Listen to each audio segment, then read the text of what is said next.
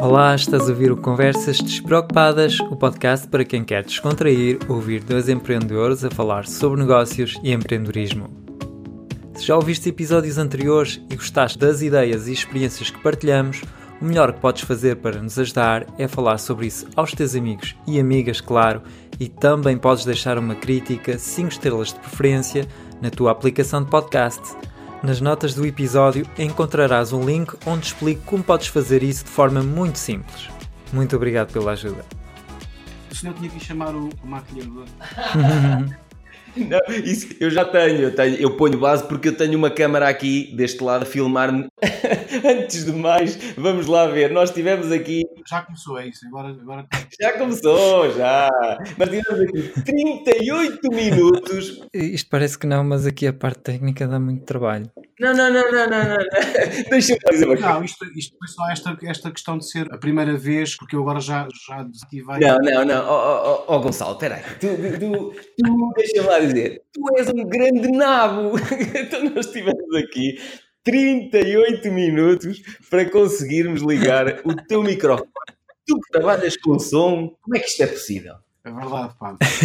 Defende. Eu trabalho com som, mas não trabalho com cookies. Pois é. São coisas diferentes. Uma coisa é áudio e outra coisa é privacidade e as defesas todas. Bom, atenção a um pormenor: é que a propósito de questões de direitos, isso sim pode ser um, um bom início de conversa, porque na prática, desde que a, a Comissária Europeia. Exato, era isso que eu ia dizer. Diz, diz, diz. Introduziu aí o, o. Está a tentar pôr algumas regras. O Regulamento Geral da Proteção de Dados, não é? Exato.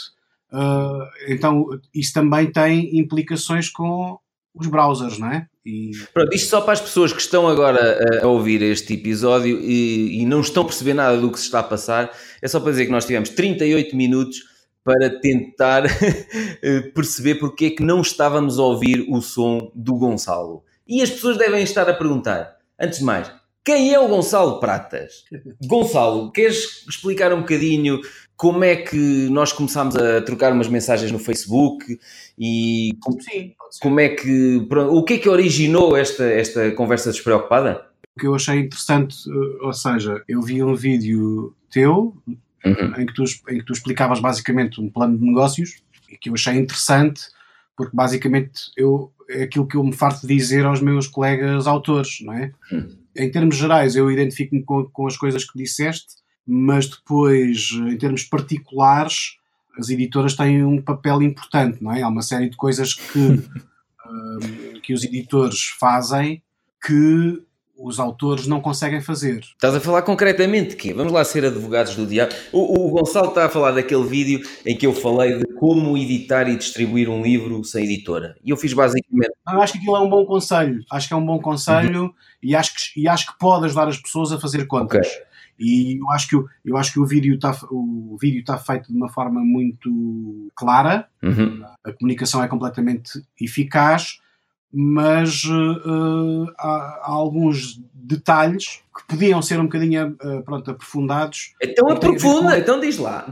diz lá o que é que tu queres aprofundar. Não, não, em termos, em termos gerais, o negócio pelo negócio, só analisando cruamente, uhum. é como tu estavas a dizer. Mas em termos práticos, os autores também devem, devem para além de negociar as percentagens que recebem sobre um determinado valor de capa, é? Devem também negociar, da mesma forma, com as editoras, a percentagem de desconto que têm na aquisição de livros. Okay. E assim podem beneficiar da máquina de distribuição editorial, uhum. devem, em vez de fazerem contratos editoriais e colocarem os direitos na totalidade nas mãos dos editores, devem licenciar as obras para os territórios onde a editora opera e não entregar direitos universais ad eterno para a editora fazer uma edição de 3 mil exemplares e nunca mais mexer no livro. Ah, pronto. Então, espera aí. Exato. Eu penso que esse detalhe, eu penso que esse detalhe faltou-te explicar porquê. Porque se eu acordar com o editor que o editor tem um, um lança o livro no mercado com um PVP a 12,90€, por exemplo, não é? Uhum. e se depois eu tiver um desconto significativo não igual ao, ao, ao, aos livreiros mas um bocadinho mais simpático, eu consigo adquirir os livros a um preço uh, competitivo. Interessante, claro. Sem assumir eu o risco do fabrico. Ok. E sem assumir eu o risco da distribuição. Eu penso que esse detalhe é um detalhe, não sei se calhar porque nunca passaste por essa situação, uh, te faltou clarificar, não é? Sim, concordo, porque assim, eu só tenho as duas situações extremas. Eu tenho o. Uh, Francisco, tu quando quiseres falar, podes levantar assim o dedo que nós claro. olhamos para ti. Sim, sim. Uh, eu tenho as duas, as duas situações extremas, que é eu maioritariamente tenho feito só edições de autor, ou seja, controlo tudo sou eu que controlo a paginação, a parte gráfica, o web design, a impressão, sou eu que pago a impressão. És um editor, é auto-editas, não é? Exatamente, exatamente. E depois sou eu que trabalho uh, a colocação dessas obras, uh, por exemplo, tanto os meus livros como os livros da Lúcia Julião, nos nossos sites próprios, com loja online integrada, hum. e depois somos nós que colocamos na Amazon, uh, na UC.pt, na FNAC, ou seja, nas livrarias Almedina, na Amazon existe exatamente isso que tu estás a dizer, que é eu como autor na Amazon consigo comprar livros à Amazon a preços muito interessantes. Eu até posso não produzir cá em Portugal, colocar os livros em impressão a pedido na Amazon e depois comprá-los à Amazon para eu vender nos meus eventos, para eu vender na minha loja online. E isso eu não sabia que era possível fazer esse tipo de contrato com as editoras também. Isso é muito relevante. É, é bastante relevante por uma questão: é que uh, o investimento da parte do autor não é tão significativo e, de alguma forma, se o autor ficar com uh, a possibilidade de comercializar os livros por ele nos seus canais de distribuição, ou dizer ao editor que, que lhe dá apenas a distribuição física e não a distribuição digital okay. ou não a distribuição um, uh, uh, nas plataformas de venda de livros. Basicamente é tudo é moldável num contrato de licenciamento. Okay. Num contrato editorial, não. E na maior parte dos casos, os autores não sabem, ou seja, estão desinformados sobre isso. Por isso é que eu uh, me apeteceu colaborar um bocadinho, uhum. porque eu acho que isto são questões que. Muito. Mas é, é que isto marca a diferença, porque assim, eu conheço vários autores, tenho amigos que editaram livros por editoras, e, e, quando eu falei naquele vídeo, a primeira pergunta que eu lhes faço é: porquê que editaste por uma editora? Exato. Porque eles todos se queixaram que pá, eu fico com 10% das vendas, não sei, deve estar instituído já este 10%, Sim. mas eu, eu, não tenho despesas. Alguns deles até tiveram despesas porque a editora disse: Ok, você fica com 10% e tem que nos comprar 150 ou 200 livros a preço de custo. É Isto é uma barbaridade, ou seja. Isto é uma narrativa comercial como outra qualquer. Não, a preço de custo não, a preço uhum. de mercado, desculpa. A preço de mercado. Isso, isso é um suicídio uh, financeiro, não é? Claro, então para isso as pessoas vão e produzem elas numa gráfica escolhida por elas, não é? E em vez de pagarem o mesmo valor que vão pagar por 200 livros, fabricam 1000 ou 1500. Portanto, o que tu defendes é, é contratos de licença. Não defendo.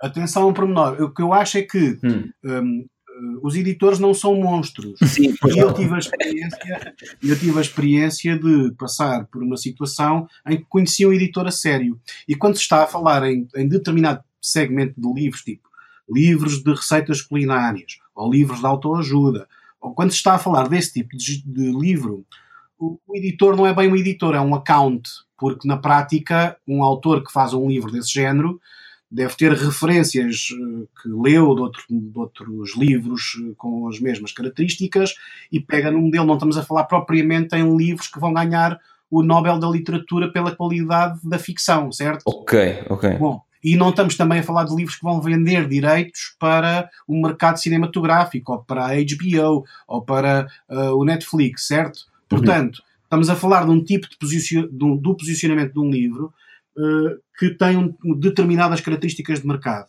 Se nós estivermos a falar de livros que o potencial, uh, ou cujo potencial é, por um lado, vender o livro físico, mas por outro lado, vender os direitos para a transposição desse conteúdo para outros formatos, certo? Tipo cinema. Nesse sentido, os editores devem acautelar os direitos para a adaptação tudo isso é moldável nos contratos editoriais. O, o autor pode dizer: Eu só quero licenciar a edição em formato de livro físico, salvaguardando os direitos para a transposição para outros formatos, uh, multimédia, cinema, whatever, certo?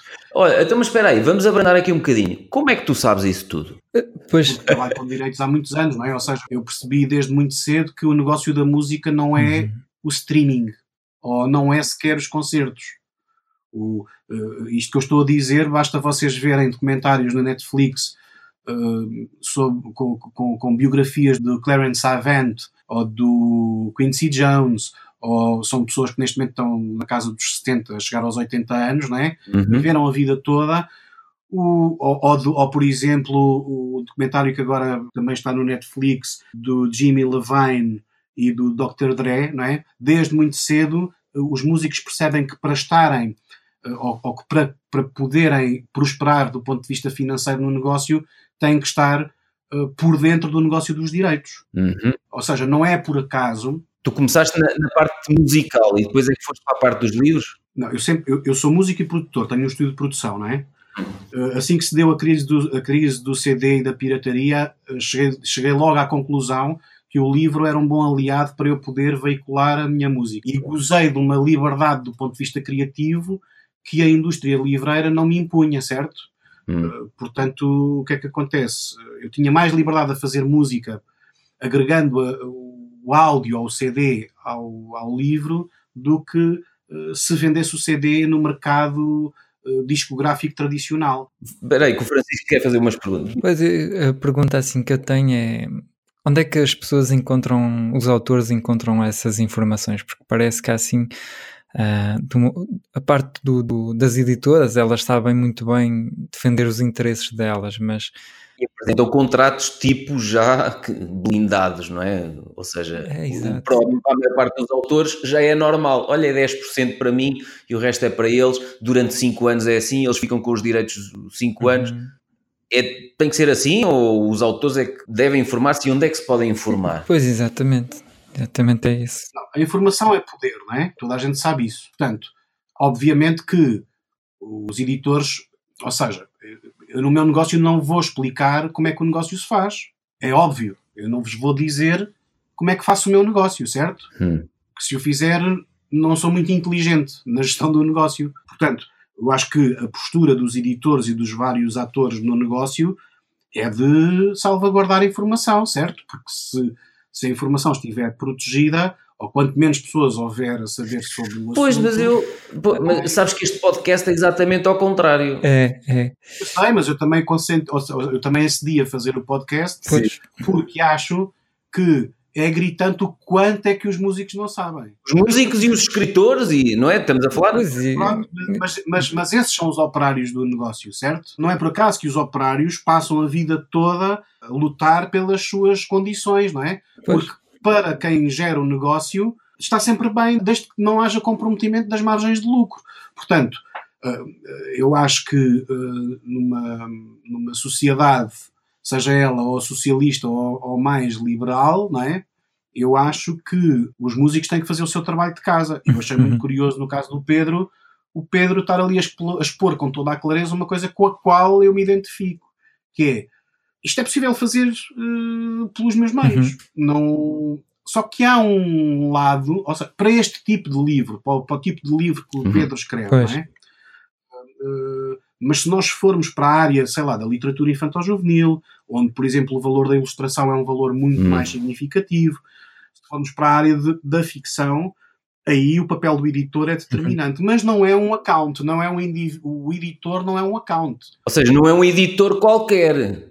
Não é um editor qualquer, não é? Eu diria que, em alguns casos mais populares, uh, sei lá, na, na, história dos vários nobres da literatura, há na, na obviamente, por trás disso, um, um, percurso de partilha e de participação entre o editor e o autor, não é? Não é um fantasma, o editor não é um fantasma. Agora, os grupos económicos que agregam estes, estes catálogos todos e que já têm uma, uma espécie de folha de Excel brutal e que já têm as contas todas feitas, é natural que chegam ali e dizem, então isto tradicional é isto. Uhum. Mas os autores também têm que marcar alguns pontos do ponto de vista do mercado, não é? porque hoje em dia é tudo bastante contabilizado uh, à boca da caixa de registradora pelo GFK, portanto, nós temos uma espécie, os editores hoje em dia acedem a uma ferramenta de, a uma ferramenta de medição, que é o GFK, uh, que também já faz uh, estudo de mercado e medição para televisão, para internet,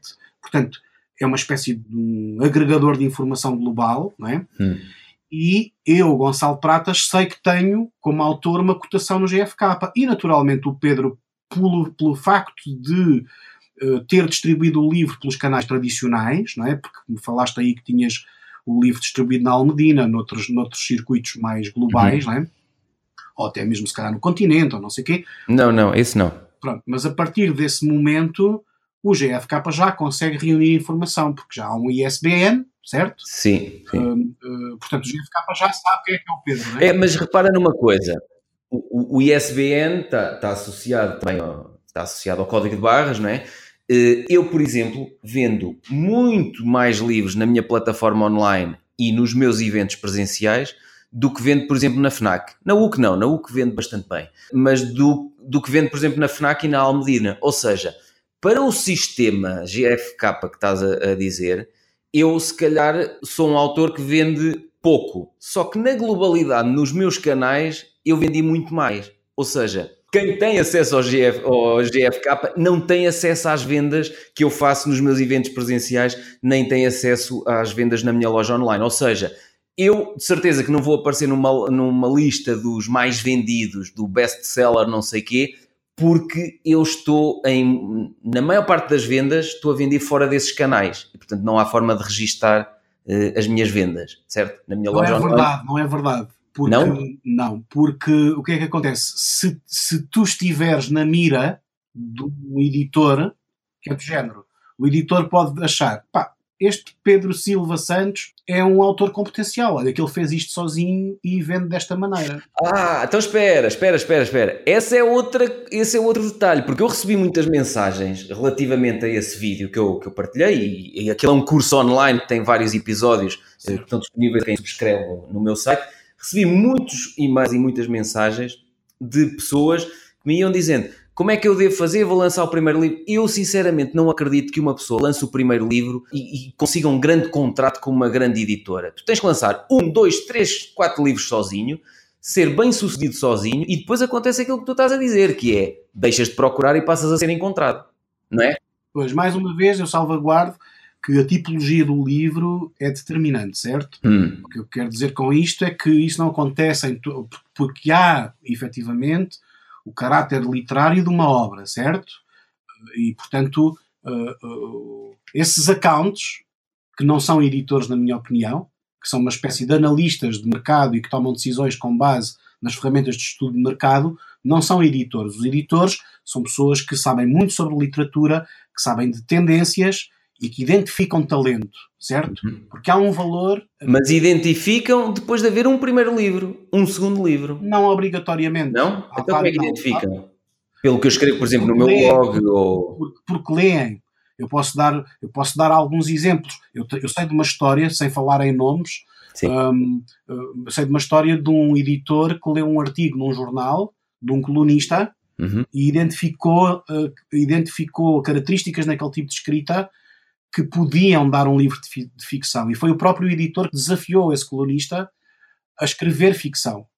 E hoje em dia é um autor firmado no mercado editorial. Ou seja, e... então espera, eu, eu vou interrompendo, epá, eu sei, eu sou um chato do caraças, porque eu estou sempre a interromper. Não, não há problema. Eu gosto de ir fazendo estas pequenas pausas por causa disto, que, que é, para quem nos está a ouvir e quer uh, um, que um dia isto possa acontecer, é preciso fazer coisas. Ou é preciso escrever num blog, ou é preciso escrever um, numa coluna de um jornal, pode ser um jornal local. Uhum. Ou seja, tens que começar a. Isso eu acho que sim, isso eu acho que sim.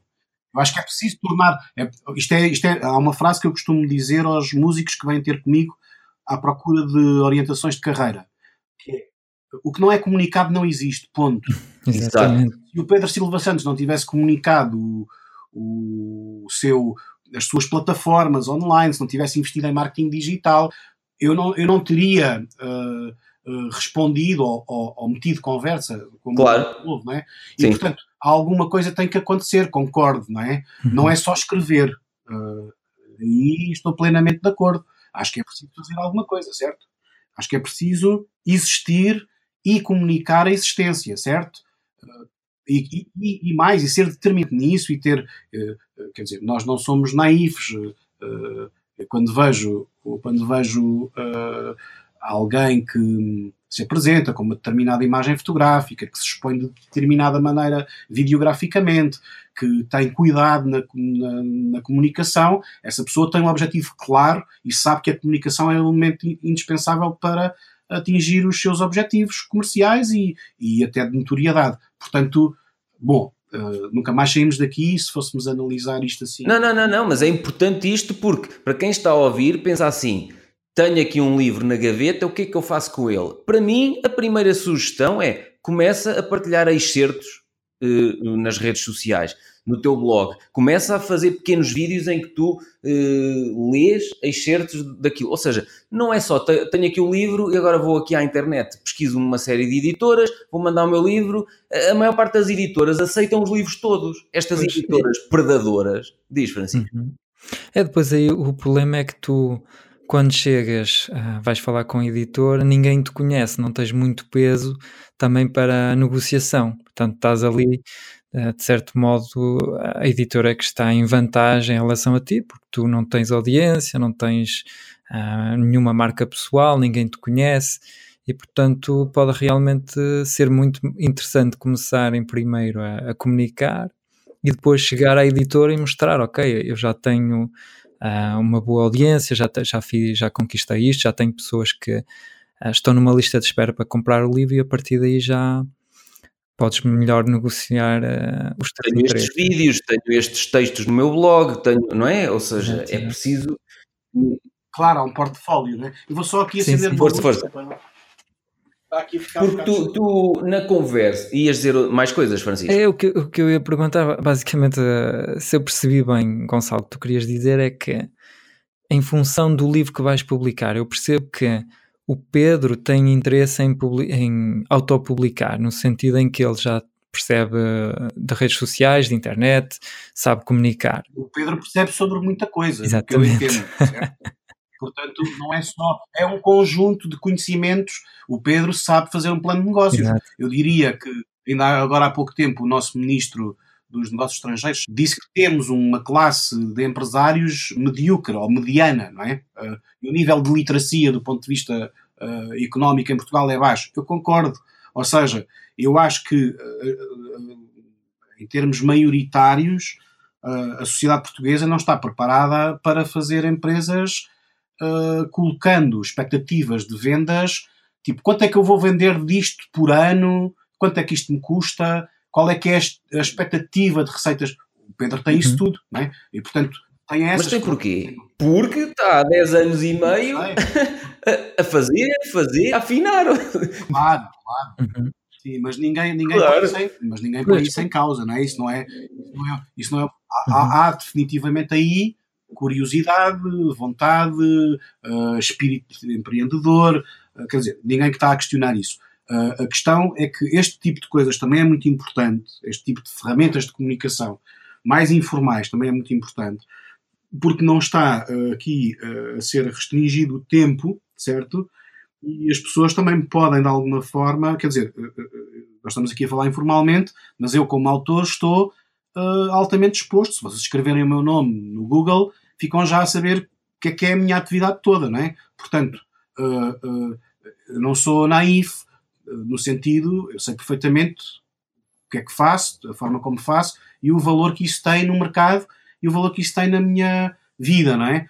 Portanto, isto tudo para dizer que esses, esses caminhos são importantes de fazer individualmente e é muito importante as pessoas saberem que que estão numa era em que a informação está efetivamente toda.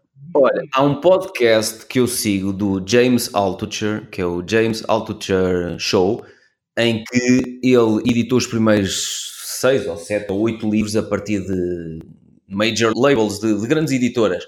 e decidiu começar a fazer sozinho porque ficou frustrado porque muitas delas lhe fechavam as portas e as que abriam as portas demoravam um ano e meio até o livro, o livro vir cá para fora e não sei o quê e ele lançou um livro chamado Choose Yourself e que foi o maior, um sucesso de vendas, foi o livro em que ele mais ganhou até hoje e ele na altura foi isso que ele incentivou as pessoas a fazer, que é a determinada altura não vais parar porque os outros te fecham as portas. Hoje em dia é possível fazeres tu o caminho sozinho. E ele, depois de fazer não sei quantos livros em edição de autor, vai lançar agora este ano um novo livro por uma grande editora. Ou seja, não é sempre bom para fazer com editora, não é sempre bom fazer com edição de autor. Eu acho que a edição de autor pode ser ótima no início, enquanto ninguém te conhece, mandares cá para fora o teu, o, o teu trabalho um, dois, três, quatro livros. É pá, se tu fazes quatro livros como uma edição de autor e tens eh, e és bem sucedido, se calhar vai começar a acontecer o que tu disseste, que aconteceu àquele autor que escrevia numa coluna de jornal, não é?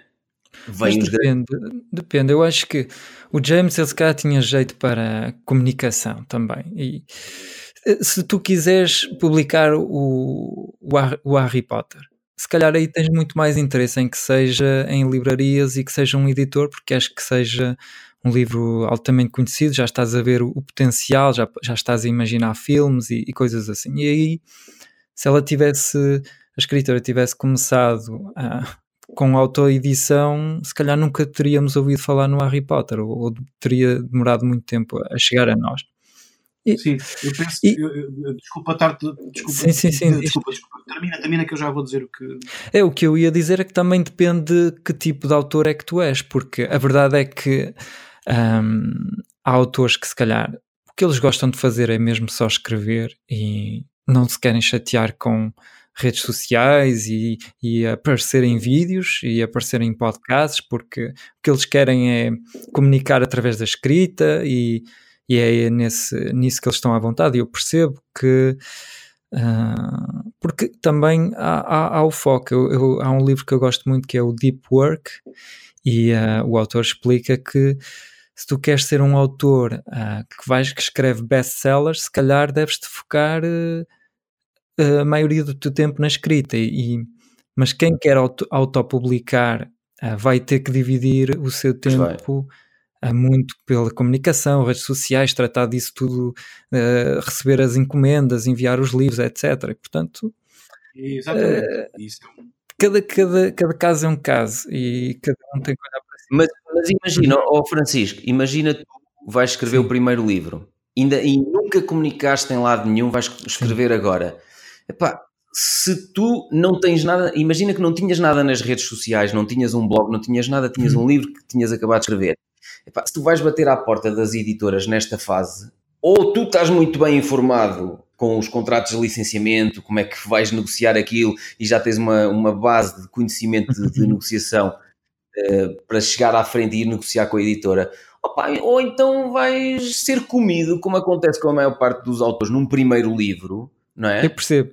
Mas olha, eu, eu diria que é uma espécie de, entre aspas, escolha entre comunicação e qualidade no sentido em que um autor que se vai focar na escrita, ok, ele, ele, vai chegar à primeira editora e vai, e vai ser enganado e não sei o quê, mas poupou ali imenso tempo.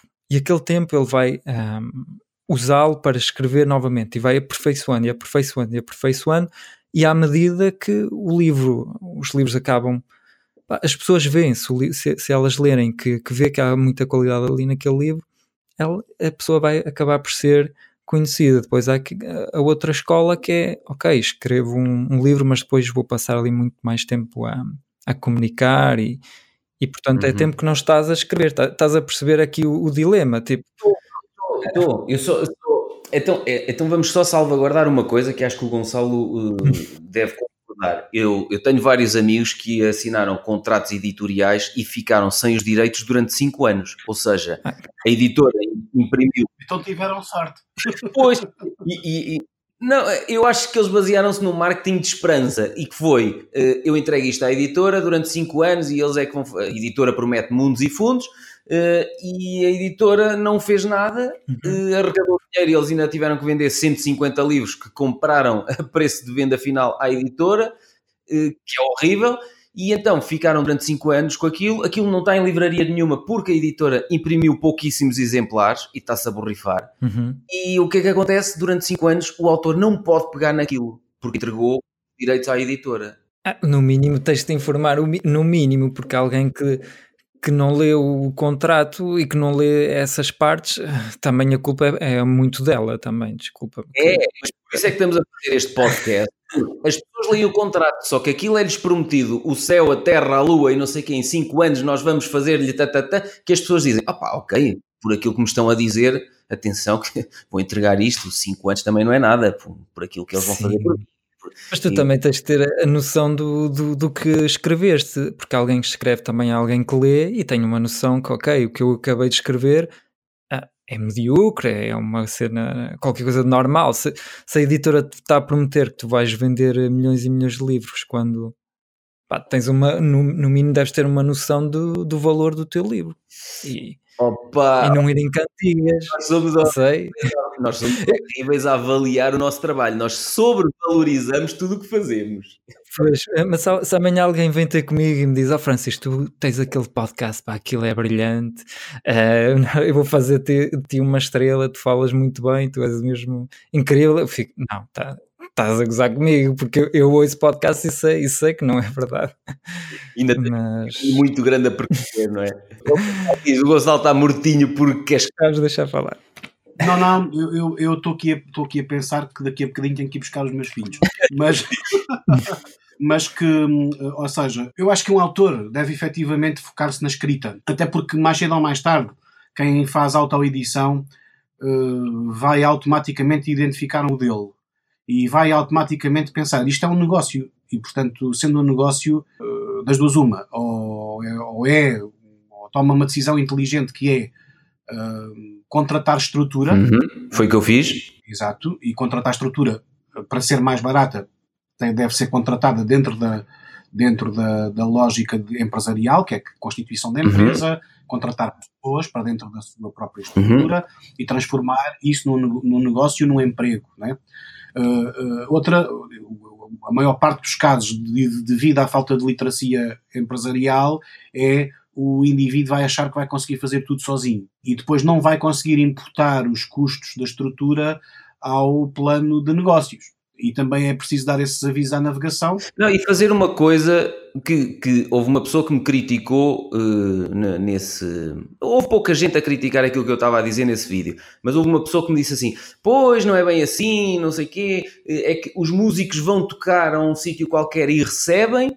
E os escritores vão apresentar um livro e não recebem. E eu respondi, a pessoa na altura até ficou um bocado chocada, mas pá, pronto, eu sou assim, frio e pragmático. E eu disse assim: os escritores se forem apresentar um livro a uma livraria, não recebem. E, e, a menos que seja um escritor já muito conhecido, ninguém vai a apresentações de livros nas livrarias. Inclusivamente há uma livraria que, quando eu lancei o livro Como Conseguir Emprego em 30 Dias, me disse que queria que eu apresentasse o livro em três uh, lojas deles e que eu tinha que pagar 150 euros em cada loja para ir lá apresentar o livro e que me descontavam nesse valor os livros que eu vendesse. Hum. Obviamente que lhes fiz um manguito e disse: então eu vou aí, pago os 150 euros em cada uma das livrarias. Eu fiz exatamente o contrário, que é não são só os músicos que vão tocar e recebem dinheiro. Os escritores, se transformarem o conteúdo do seu livro em workshops e palestras, eu, por exemplo, ainda ontem estive em Coimbra a fazer um workshop como conseguir emprego em 30 dias. Sim. 3 horas de workshop, ou seja, o meu livro eu não chamo apresentação do livro, eu chamo workshop como conseguir emprego em 30 dias e estavam 245 pessoas num auditório. Eu, tô, eu ando a fazer isto, já fiz 50 e tal ou 60 e tal eventos. Qual é, que é o, qual é que é o preço do workshop, se eu quiser fazer? Se tu quiseres que eu vá fazer o workshop? Não, não, se eu quiser participar como participante. Como participante é gratuito, mas a organização paga-me. Ok. Ou seja, Sim. e aqui as pessoas perguntaram-me, mas como é que tu eh, contactas as pessoas para, para eles, ou organizas tu eventos? Eu não organizo eventos meus, porque no passado já organizei, Pá, e é uma, é, é, um, é uma dor de cabeça e não ganho dinheiro. Ponto. E eu, eu, eu, vou ser muito pragmático em relação a isto. Como é que eu ganho dinheiro? Eu produzo conteúdo gratuito, em vídeo, escrito, coloco no site e nas redes sociais. Sempre que faço um evento, divulgo no site, divulgo nas redes sociais. Eu estou sempre a ser contactado por novas entidades para ir, sejam universidades, sejam entidades que têm fundos europeus. Claro, porque, porque o tema do emprego é um tema hum, tem várias ramificações, não é? Tem, um, tem impacto social, tem impacto... Pronto, exatamente. Mas tenho, eu já tenho mais dois workshops. Tenho o workshop As Ideias Ridículas que Transformei em Negócios. É outro workshop que eu também tenho. E tenho o Não Procure Seja Encontrado, o desenvolvimento de marca pessoal. Uhum. Mas tudo isso tem um foco que é a valorização pessoal, um, e, que tem, e, e, que vai ao encontro do que, eu, do que eu estava a dizer há pouco. Isso é um segmento, não é? Uh, e portanto. E, portanto uhum. Não, é, é uma forma de olhar para o negócio dos livros. Ou seja, e, é, e, é, e, é, e é de louvar a, a atitude de positivismo, e eu acho que isso passa na, na, forma como tu falas e na energia que tu imprimes nas coisas. Eu penso que, eu penso que a maior parte das pessoas não tem consciência de marca, não sabe, não, nem sequer sabe o que é que é isso. Eh, portanto, eu penso que isso é, um, isso é uma coisa bastante inteligente, esse modelo, e isso é uma questão, né? Uhum. A outra questão é, ou seja, já, já, eu já percebi que estás completamente dentro dessa lógica e dessa dinâmica e que tens imenso sucesso e isso é, isso é espetacular. E outra coisa que eu também admiro e que aprecio é a forma como tu não, te, não estás preocupado que apareça outra pessoa ao lado a fazer o mesmo que tu e porque não estás preocupado. Porque eu faço à minha maneira. Exato. E isso, isso é uma, normalmente, normalmente isso acontece quando as pessoas uh, estão de bem consigo próprios, não é? Claro. E, e pronto, eu acho que isso, eu acho que isso é uma, uma, uma coisa bastante importante. Só que. Uh, uh, diz Francisco, espera aí, espera aí que o Francisco ia queixar-se. Não, não, não, diz, diz, diz, diz, diz Gonçalo. Só, só que eu acho que uh, o mundo literário, neste caso, ou o mundo, vamos lá, artístico do entretenimento, né? Uhum. Um, não se circunscreve só ao foco da valorização pessoal, do desenvolvimento pessoal, do. Sim, do, verdade. Pronto. E portanto, o que é que acontece? O ideal é que as pessoas peguem no teu exemplo, Pedro, uhum. e, e, e, que consigam de alguma forma modelar o exemplo para outras áreas. Ou seja, um jovem de 16 anos que começa agora a esboçar os seus primeiros desenhos, que sonha ser ilustrador de livros infantis, deve de alguma maneira inspirar-se no teu modelo e conseguir transpô-lo, não é? E eu acho que isso é o grande exemplo que tu estás a dar, e eu acho que isso é uma coisa que é, eh, pronto, é carisma, é uma, é uma característica tua, e outra coisa que é dar ferramentas às pessoas para as pessoas procurarem e encontrarem a informação, não é? que eu acho que também é muito importante. Em relação àquilo que o Francisco estava a dizer há bocado, o trabalho de aprofundamento uh, espiritual da qualidade da própria escrita, o, o, esse, esse, trabalho quase de, de escultor das palavras, não é? Eu imagino sempre os poetas, os romancistas, as pessoas que têm essa luta uh, na construção das personagens, a consistência das narrativas, essas coisas todas, não é? Uh, por um lado, ser um escritor de seu tempo, a pessoa. Isso é um tipo de trabalho que implica uma dedicação brutal da parte do autor uhum. para a materialização da obra. Né? E muitas das vezes o, os editores são quem tem a visão uhum. de negócio. O autor não está lá a pensar se, se aquilo vai dar merchandising. Uhum. Ou seja, isso já significa, já é o, quase o fim da linha, que é o autor uh, escreveu o livro, o editor publicou o livro, o livro vendeu, fez 100 edições no mundo todo e depois é licenciado ao mundo do entretenimento. E a partir do momento em que entra no mundo do entretenimento é que vêm as licenças de merchandising, é que vêm as licenças para adaptação a outro tipo de conteúdos, uh, aplicativos móveis, por aí fora. Portanto, o trabalho do autor está completamente desligado da sua autopromoção, não é? Uhum. Uh, quando, quando eu, eu, acho que isso são mesmo caminhos diferentes e experiências diferentes. E eu é. acho que uh, uh, para, o, para qualquer um dos percursos é preciso essa energia, essa, essa convicção de que as coisas vão lutar. Depois há pessoas que têm características de transformar as coisas em negócios. E há pessoas Exatamente. que não têm de todo, nem sequer têm essa ambição, nem sequer têm essa vontade, nem, nem estão uhum. para aí viradas, querem mesmo é ler, ter tempo de qualidade para ler mais e ter tempo de qualidade para escrever mais. Exatamente. E se calhar precisam de um Pedro Silva Santos ao lado delas uhum. que diga assim: pá, eu pego nisto e, faço, e, e transformo isto num negócio. Exatamente. Foi, foi, o que eu fiz com os romances da Lúcia Julião, exatamente. Pronto, e, e outras coisas que, que, se calhar o Pedro ainda não descobriu, que, que, que vai descobrir. Ah, sim, hão de vir. Pronto, nós somos 7, 7 bilhões, não é? No mundo todo. Uh, não sei quantos, quantos desses 7 bilhões é que são escritores, não é? Ou autores. Eu digo isto porque tive, tive agora há dois meses na Índia, numa feira de. num festival literário para a infância, e isso muda um bocado, as, troca as voltas todas. A maneira como nós olhamos, e eu naturalmente sou uma pessoa que tem essas características de empreendedorismo e de transformar as coisas em negócio, vejo uma coisa e penso logo numa marca, mas, mas agora nesta fase da vida, com três filhos, se calhar já penso mais, mais friamente para a marca e para o negócio e se calhar já não faço 10 apostas, se calhar já só faço duas apostas, eh, pronto, são mesmo, sinto mesmo que as minhas características como como empresário eh, resfriaram um bocadinho, não quer dizer que a minha ambição tenha mudado, não, é, não mudou. Não, olha, que, olha que não concordo com o que estás a dizer. Eu identifico-me com o que tu estás a dizer, porque eu na área da consultoria ambiental, por exemplo, limitei uh, a minha carteira de clientes a 8 ou 9 clientes só. Exato. E portanto, não, sim, não vejo, e estou a faturar, em termos de negócio, estou a faturar o dobro do que quando tinha 70 clientes. Certo, claro. Portanto, não vejo que seja necessariamente andar para trás. Não concordo com o que estavas a dizer naquele aspecto de acho que resfriei um bocadinho. Não, eu acho é que estás muito mais focado em fazer um trabalho de excelente qualidade para menos uh, autores ou para, para menos projetos. Ou pelo menos é seletivo. Sim, sim qualquer pessoa sensata que tenha uma empresa e que tenha, por exemplo, 10 projetos, se houver 8 que têm resultados operacionais negativos, a menos que sejam estruturantes para os dois projetos que são que dão resultados operacionais positivos. Não, tem que matar aqueles 8, ponto. Exato, exato. Pronto, eu aí, aí completo. Ponto final. Eu aí, eu aí estou plenamente de acordo. Agora, uh, o que eu sinto é que, é que a, a, minha forma de olhar também mudou. Uh, uhum. Quando eu digo resfriar, não, não, eu não disse que resfriei a ambição, não é? Uhum. Sim, sim, sim. A questão é que faço menos salas de 400 lugares, não é? Se calhar agora estou mais empenhado em fazer uh, menos salas de 3 mil.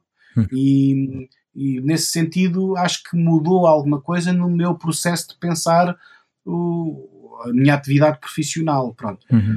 Bom, olha, eu tenho que me ir embora, mas de qualquer das formas. Já tens que ir embora? Tenho. Então tu demoras 38 minutos a entrar e já tens que ir embora. Não tenho, tenho que ir buscar os meus filhos, mas de qualquer das formas é assim. Eu não falei nada sobre a questão dos. sobre a questão dos direitos, nem hum. sobre a, a, Margaret Vestager, não é? a, a comissária da concorrência uhum. da União Europeia, e sobre a questão do, do, do, do famoso artigo 13, e sobre a forma como as, as Googles, as Amazons, as, as Apples estão a gerir os direitos uhum. de autor, porque é, na realidade é. Então, mas olha, então vamos ter que marcar um segundo episódio sobre isso. Não, agora para a próxima vez é ver se desbloqueamos logo isto assim à primeira. Isso, Sim. Ó oh, Francisco, fartei-me para aqui de conversar e tu ficaste mais a ouvir. E, e é normal, eu estou menos de, dentro desses assuntos, nunca publiquei um livro e, portanto, uh, é normal que também não, não sei muito bem. Se... Não, ele está mais na área da comunicação, do, do copywriting, da escrita é, é. Uhum.